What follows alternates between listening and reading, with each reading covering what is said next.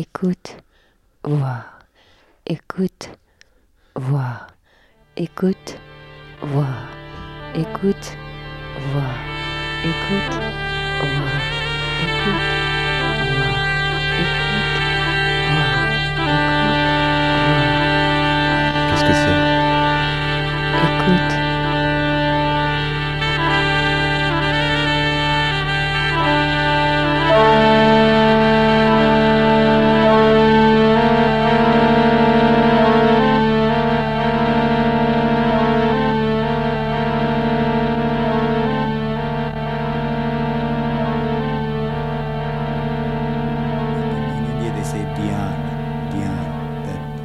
En Inde, ils disent the kind dhyan, of concentration where you're cette sorte de concentration on où on pense avec les oreilles, third son musical. Vous entrez à l'intérieur de vous-même et il vous apparaît beautiful des choses magnifiques.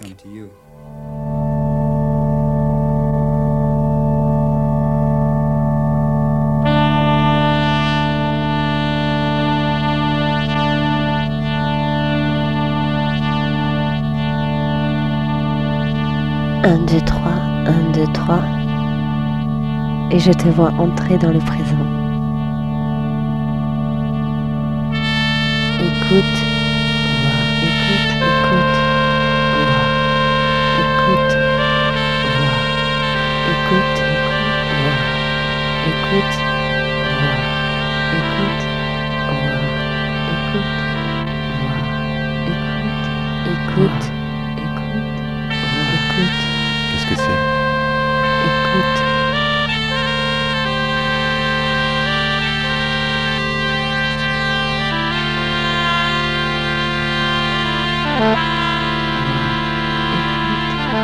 Web Radio, Écoute-moi.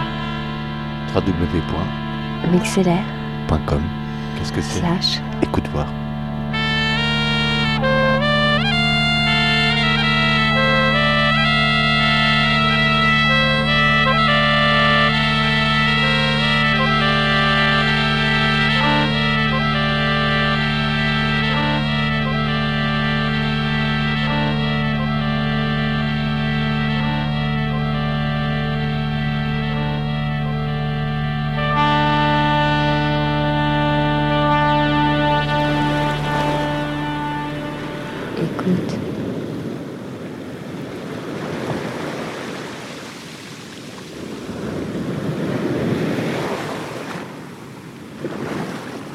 Et je te vois entrer dans le présent.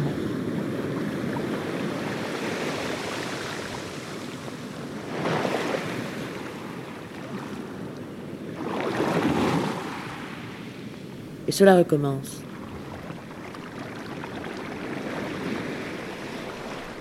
Euh, Il y a quatre acteurs dans, dans une euh, expérience artistique. Le premier acteur, c'est l'œuvre d'art. De toute manière, il faut de l'art, sin- sinon ça marche pas. Le deuxième acteur, c'est le regardeur, ou ce qu'on appelle de plus en plus l'amateur producteur, acteur. Et le troisième, c'est l'espace, parce que l'expérience se passe toujours quelque part. Et le quelque part en question influe, euh, agit sur le sens. Il, définit même l'orientation de l'expérience. Puis le troisième, c'est le discours. C'est-à-dire quel est euh, qu'est-ce qu'il y a comme discours à l'intérieur, quelle est la narration qu'on voudrait euh, mettre à l'intérieur de cette expérience? Donc c'est ces quatre acteurs-là qu'il faudrait toujours, c'est comme une sorte de concert ou comme un quatuor en fait, comme une partition pour un quatuor. Donc du coup il y a des équilibres, il y a voilà, il faut que chacun trouve sa place, mais si vous en enlevez un, euh, bah, le quatuor marche pas. Il n'y a pas de musique.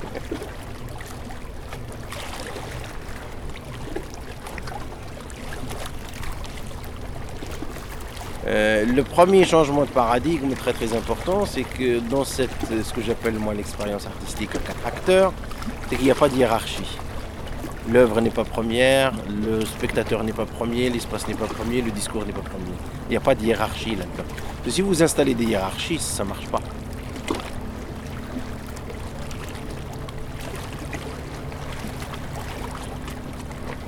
Il y a des gens qui disent oui, moi aussi je peux faire un coup de pinceau comme ça, comme Toroni, et puis le répéter pendant toute ma vie. Ben oui, mais vous le faites pas, Toroni le fait.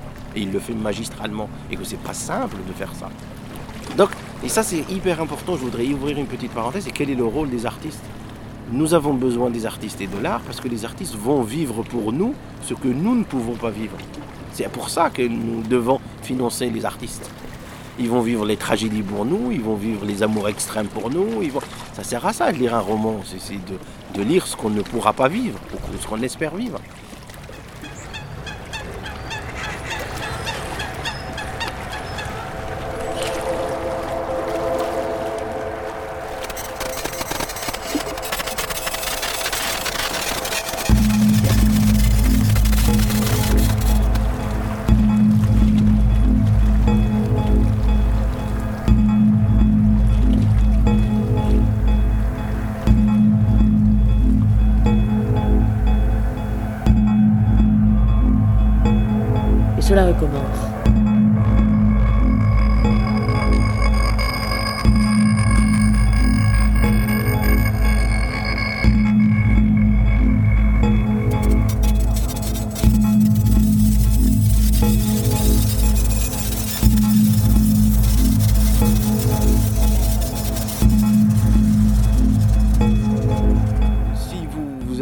À ce qui se passe sur la toile, sur le net, si vous vous intéressez à ce qui se passe un peu dans les quartiers dits banlieue, machin, etc., et que vous vous oubliez tous vos stéréotypes, vous allez vous rendre compte que les gens produisent de l'esthétique quotidiennement, tous les jours.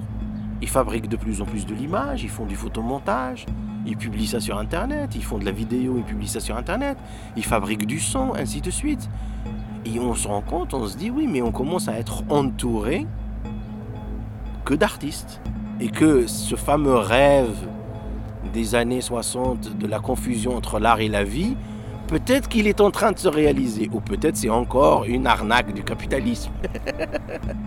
Mais il y a quand même, il y a une capacité créative chez les êtres humains, surtout chez la population jeune, qui crée, qui produit, etc. Et qu'il faut convaincre. Pourquoi est-ce que le texte de poésie qu'il a écrit de manière extrêmement con- con- construite et qui peut se rapprocher beaucoup de certains textes qu'il voit ou qu'il lit, pourquoi ceux-là sont mieux que ce que lui fait?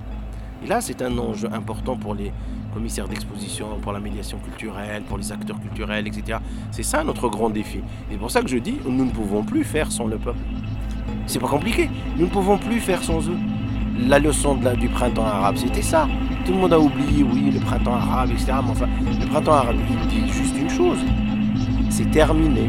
Nous ne pouvons plus faire seuls.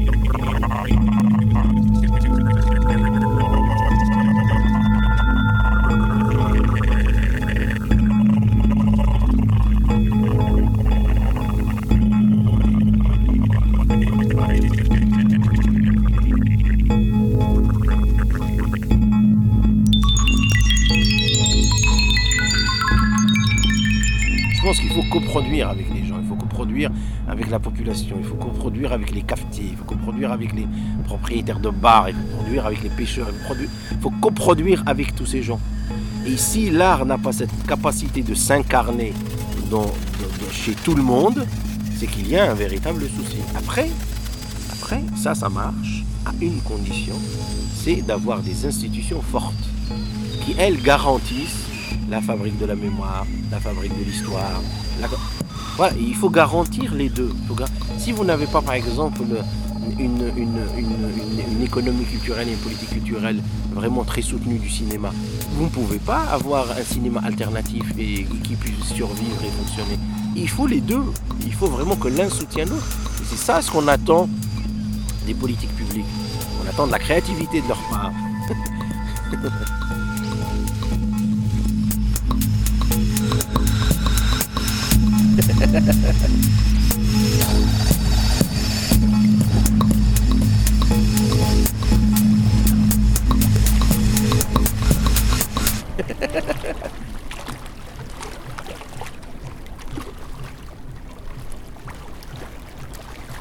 Je pense qu'il y a eu une sorte de...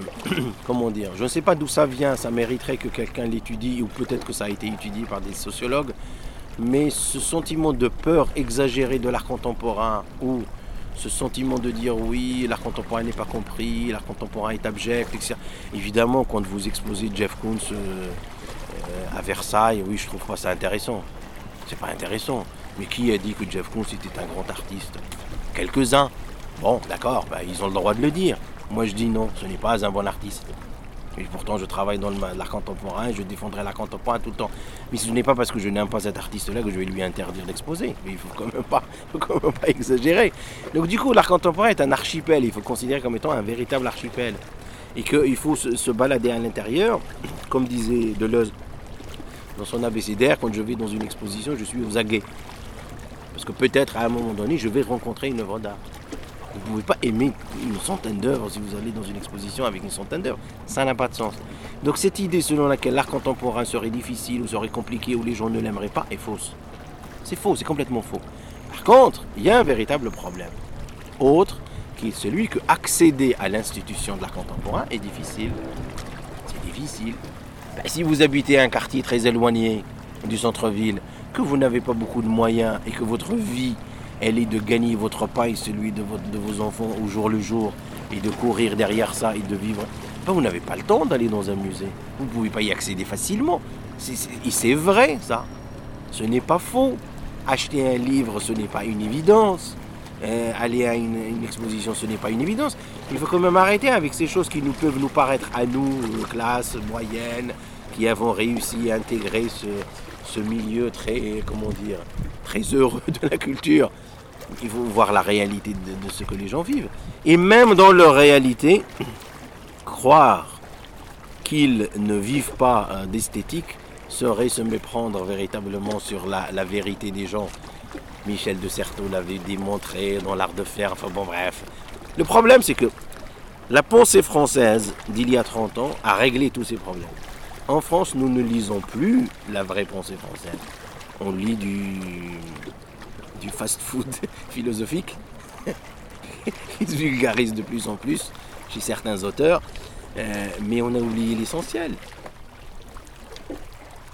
Et cela recommence.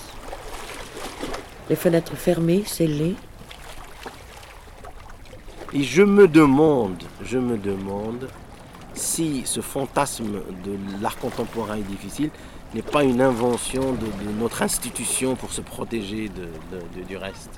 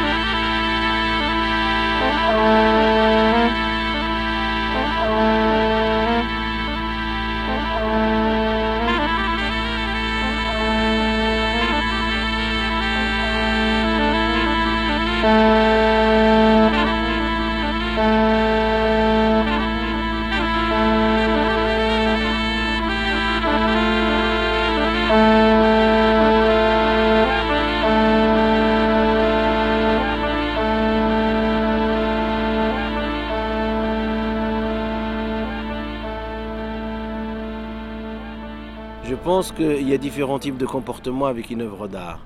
Vous pouvez par exemple euh, exposer une œuvre d'art. Vous pouvez la lire euh, quand c'est un roman, vous pouvez la regarder quand, euh, au cinéma quand c'est un film, etc. Vous pouvez aussi la garder en mémoire, la sauvegarder, la conserver. Mais vous pouvez aussi à un moment donné vous dire une chose très simple. Peut-être que ça a traversé l'esprit de certains êtres humains à la lecture d'un roman de dire tiens, ce passage du roman m'intéresse, je vais aller faire exactement ce qui se passe là dans ce roman. Ça a dû traverser l'esprit d'un être humain quelque part. Je suis convaincu que les 7 milliards d'êtres humains, durant une vie, il y a un moment ou un autre, par rapport à un roman, par rapport à une histoire, le désir, si ce n'est vraiment la réalité, de se dire tiens, je vais faire exactement comme me dit le roman, je vais marcher comme ça, et puis je vais voir ce qui va se passer. Et, et on se rend compte qu'on est en train de vivre la chose. Cette chose-là dont je suis convaincu, je n'en ai pas fait l'étude, mais comme je l'ai vécu, comme je ressemble aux 7 milliards d'êtres humains sur Terre, je pense que nous partageons ce désir-là. Je me dis que pour l'œuvre d'art plastique, c'est la même chose. Une œuvre d'art plastique, une peinture, une sculpture, une installation, une vidéo, ce que vous voulez, elle peut être exposée, regardée, mais on peut aussi en comprendre l'essence, capter exactement ce qu'elle nous dit et se dire ce qu'elle nous dit là, le concept qui est développé par l'artiste, est-ce qu'il a une place dans la réalité? Est-ce qu'il peut changer quelque chose dans le réel? Est-ce qu'on peut vraiment le tester? Est-ce qu'on peut tester ça? Est-ce que si je prends le concept de la création permanente de Robert Filio, ça veut dire quoi dans la vie? Là, par exemple, on fait une journée de création permanente. Allez, est-ce que le principe de l'équivalence dont il a parlé, bien fait, mal fait, pas fait, il peut avoir quelque chose Etc. Est-ce que le principe de, de Opalka, de cette recherche de la lumière jusqu'à l'aveuglement ou de cette idée de, comptabiliser le temps pour stopper toute forme de, euh, de sentiment du temps. Beaucoup le font. J'étais étonné d'ailleurs dernièrement, il y avait une vidéo qui avait fait le buzz euh, où en fait un type avait photographié sa fille euh, tous les jours euh, portrait depuis sa naissance jusqu'à l'âge de 10 ou 12 ans. Puis après, il a fait un photomontage, il a fait défiler ça, et on voyait le visage comme ça évoluer et tout.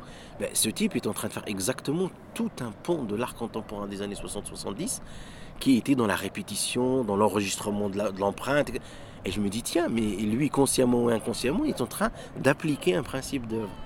Mais en même temps, c'est un cercle, parce que même l'artiste lui-même est allé d'abord dans la réalité pour en extraire quelque chose que disait Deleuze, il faut aller dans le chaos du monde et en extraire un moment. C'est ça ce que fait l'artiste. Ben, S'il est extrait du monde, il peut quand même y revenir. C'est ça ce que j'appelle activer l'œuvre d'art.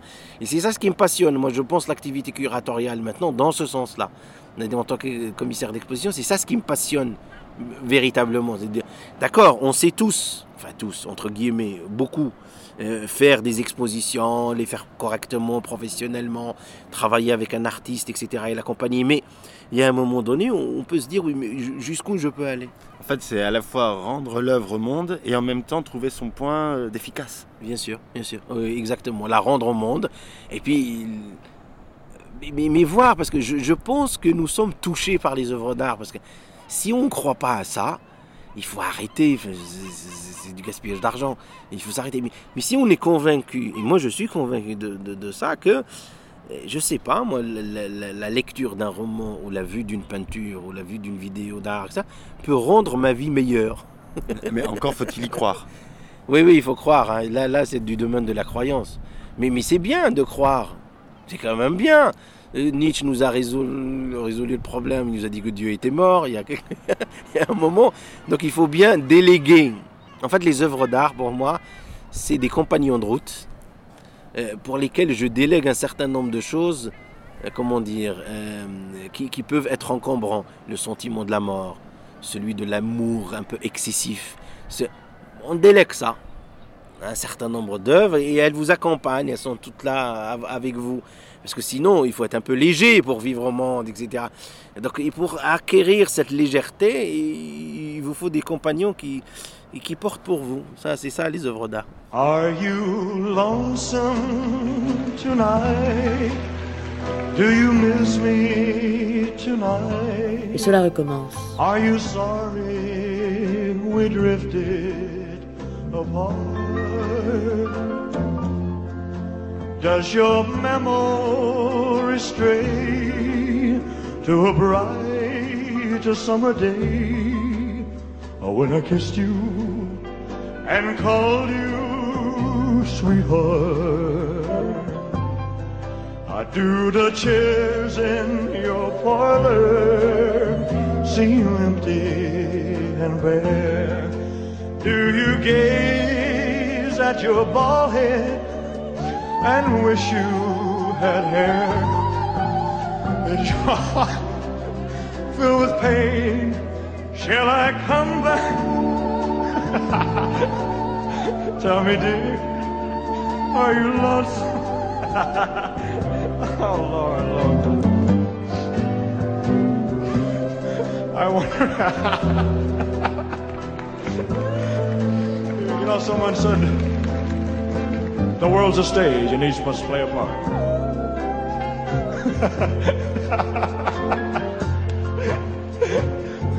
I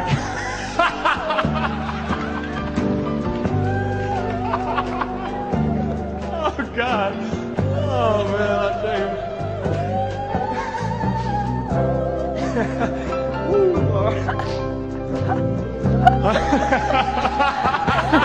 And I had no cause to die.